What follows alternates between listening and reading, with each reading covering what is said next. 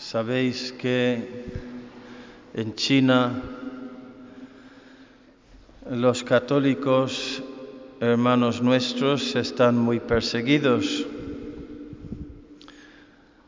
Y ahora más, hace ya unos diez años alguien me dijo, un misionero que había estado allí, nos dijo que llegaban hasta el 10% de la población,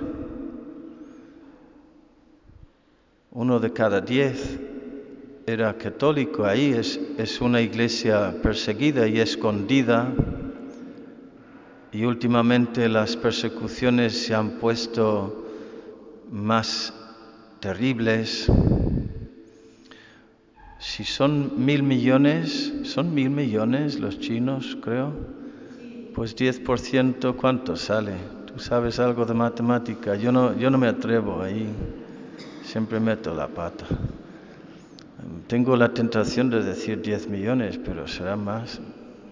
10, 10 más o menos.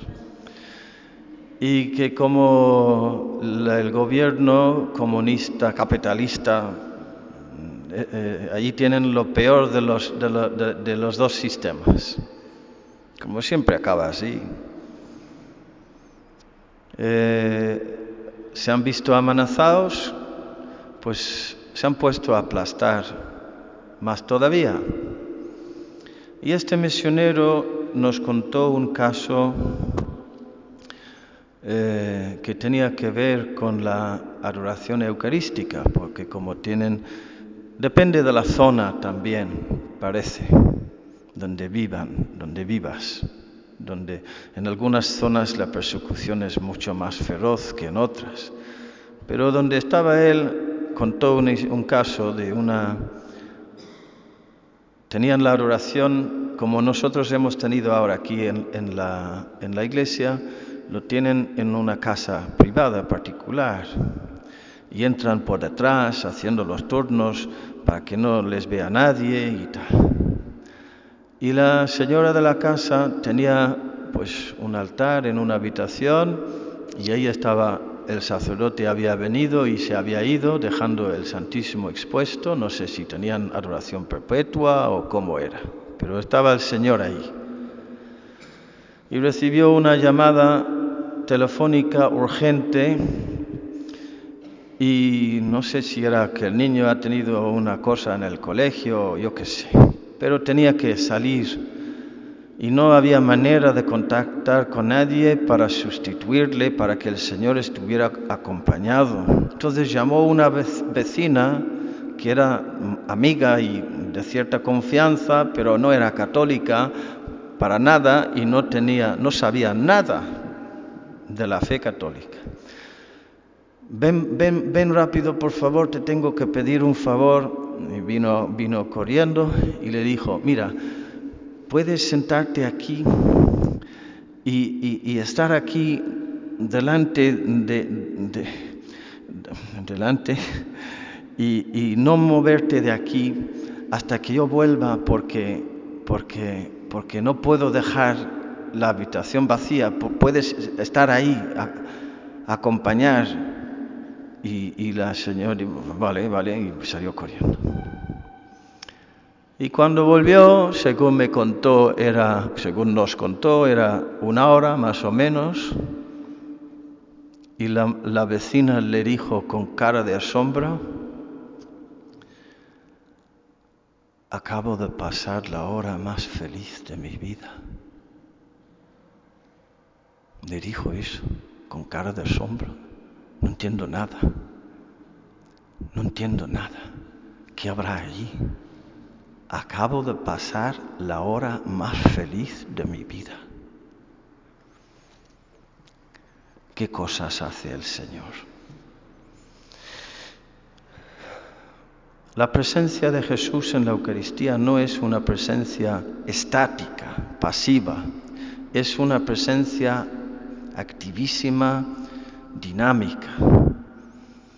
Viene para buscar, viene en busca de un encuentro. Y yo me imagino que esta señora, nada más salir la, otra, se habrá quedado ahí mirando y habrá mirado donde el altar, la custodia, el Señor, no entiende nada y habrá dicho, ¿qué es eso? ¿Qué es eso? ¿Sabéis que la palabra maná significa qué es eso? Porque cuando se levantaron los hebreos muriéndose de hambre y vieron como una, un polvo blanco mmm, esparcido por el, como el rocío encima de la, de la, hierba del suelo, con, una cierta apariencia de pan, lo primero que les, se, se les salió de la boca era, ¿qué es eso? Maná, maná. ¿Qué es eso? Pues yo supongo que esa señora habrá dicho, ¿qué es eso? Nosotros diríamos un paso más, ¿quién es este? ¿Para qué está ahí? La, señora a lo mejor también preguntó eso, ¿para qué está ahí? ¿Para qué está ahí eso? ¿Para quién está ahí? ¿Qué es eso? ¿Quién es este? ¿Para qué está ahí? ¿Para quién está ahí? ¿Cómo ha llegado a estar ahí?